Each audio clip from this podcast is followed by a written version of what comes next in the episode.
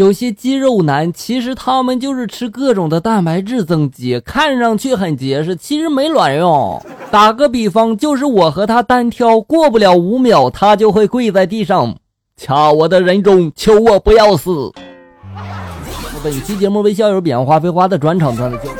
校嫂和校哥闹了不愉快，冷战中，晚上校哥塞给校嫂一个小盒子，校嫂打开一看，是一个漂亮的小狐狸黄金吊坠，校嫂暗喜，然后故意的，他板着脸就说了：“啥意思啊？你是说我是狐狸精啊？”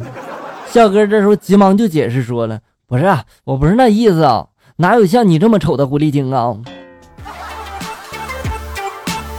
看来今天晚上要出去睡了。妈妈比较疼弟弟，从小到大呢就会挨骂的事儿呢，都是让弟弟扛。当然了，弟弟从来不会挨打挨骂。也就这样呢，过了好多年，也经常提起这些事情。今天中午做饭，妈妈叫他帮着洗下锅，他指着锅对着我一本正经的就说了：“关于锅，从小到大，老子只负责背，不负责洗。”那你准备一辈子背锅了吗？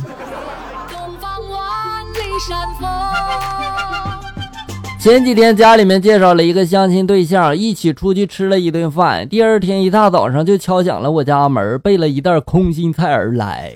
见我一脸茫然呢，他急忙就解释说了：“我们出去吃饭的时候，我见你特别爱吃空心菜，这是我们家自己种的，无污染、无农药，吃着放心香。”说完之后挠头笑了。像这样真诚踏实的男人，是不是不能错过呢？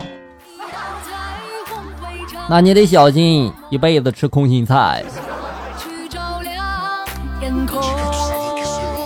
老爸以前胆不好，家里人严格控制他吃高油脂的食物。前段时间呢，胆囊切除了。今天晚上有老爸最爱吃的红烧肉，老爸上桌就美滋滋的，连造了几大块。我连忙的就按住他的筷子，向他科普了起来。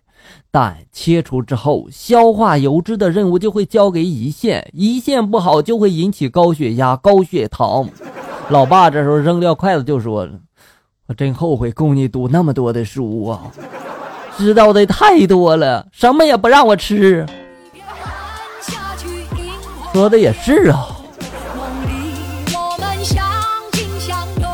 卖手机。卖手机喽！最新一代的旗舰机，哎，这位先生，你来买一台吧。小女孩的赤脚已经被冻得发紫，可是她已经一整天没有吃饭了。如果再卖不出一台手机，她就要饿死了。赶着回家过年的男士笑着摇摇头，因为这手机太昂贵了。小女孩蜷缩在墙角，想起了自己的奶奶，拿出了一台手机，插上数据线，删掉温控文件，这样会让她暖和一些。小女孩从破烂的连衣裙口袋里面拿出了一个移动电源。这时候，她想起了奶奶说过的话：“给这个手机充电会给人们带来幸福。”她毫不犹豫地插上了移动电源，一朵巨大的蘑菇盛开在大地上。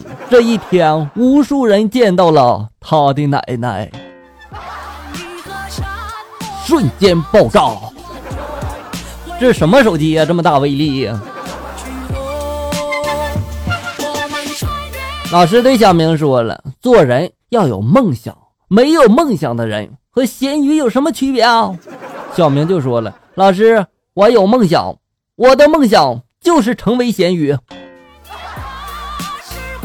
我知道了，你的梦想就是没有梦想。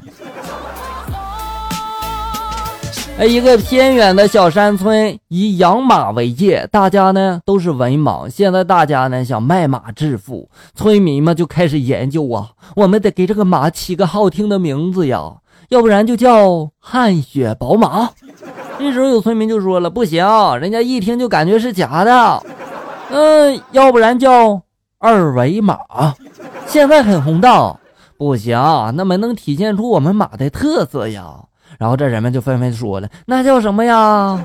然后这时候有一个人就说了，我们的马，你看哈，天天在地上打滚儿，浑身都是泥土和杂草，要不然就叫草泥马吧。我是一只草泥马，请听《草泥马之歌》：天蓝草茫美丽马的戈壁有只草泥马，它们活泼又聪明。们调皮又灵敏，它们自由自在生活在那草泥马戈壁，它们顽强克服艰苦环境。哦，我草的草泥马，哦，狂草的草泥马，它们为了我草不被吃掉，打败了和谐，和谐从此消失草泥马戈壁。一个人对另一个人就说了：“别看不起我们工人，我们修修补补不丢人。”另一个人就说了：“你别废话，什么都要补，你不觉得丢人吗？”啊，另一个人就说了：“丢人，女娲炼石补天，丢人吗？司马迁拾遗补缺，丢人吗？毛爷爷以风补欠，丢人吗？”然后另一个人就说了：“我说你这位乘客呀，不就让你补个票吗？你哪来这么多废话呀？”这是要强行逃票吗？儿子对爸爸说了：“爸爸，今天表演课老师夸我了呢。”爸爸就说了：“是吗？哎呀，不错呀，夸你什么了呀？”儿子就说了：“老师夸我天生是当演员的料呢，都不用化妆，直接就能演，而且还是比其他演员演的好。”爸爸就说了：“哎呀，真的吗，儿子？那他让你演什么了呀？”儿子这时候就说了：“他让我演一个。”浑身脏兮兮、鼻涕淌到嘴里的小乞丐，孩子，这好像不是什么好事儿啊！一同学呢是开灵车的，有一天他跟朋友去一个小饭店吃东西，点了两个炖菜，老板端上来的菜一看就知道是剩菜热了一下，然后呢他就让老板给换一下，老板也没说啥就给换了。结账的时候发现本应该是一百多的菜，他却要了二百块钱，说是换了也是他们点的。同学呢这时候就找老板理论，老板报警就说同学吃霸王餐，没有办法只能给了呀。同学这时候很气啊，就每天晚上到饭点吧，就准时开着灵车停在饭店门口。三天过去了，老板哭丧着脸跟同学道歉，并退了二百块钱。所以说，办法总还是有的嘛。好了，小友们，本期节目到这里就要结束了。欢迎大家关注咱们节目的同名微信公众号“醋溜段子”，上面有笑哥发布的更多搞笑内容。我在这里等你，咱们下期再见。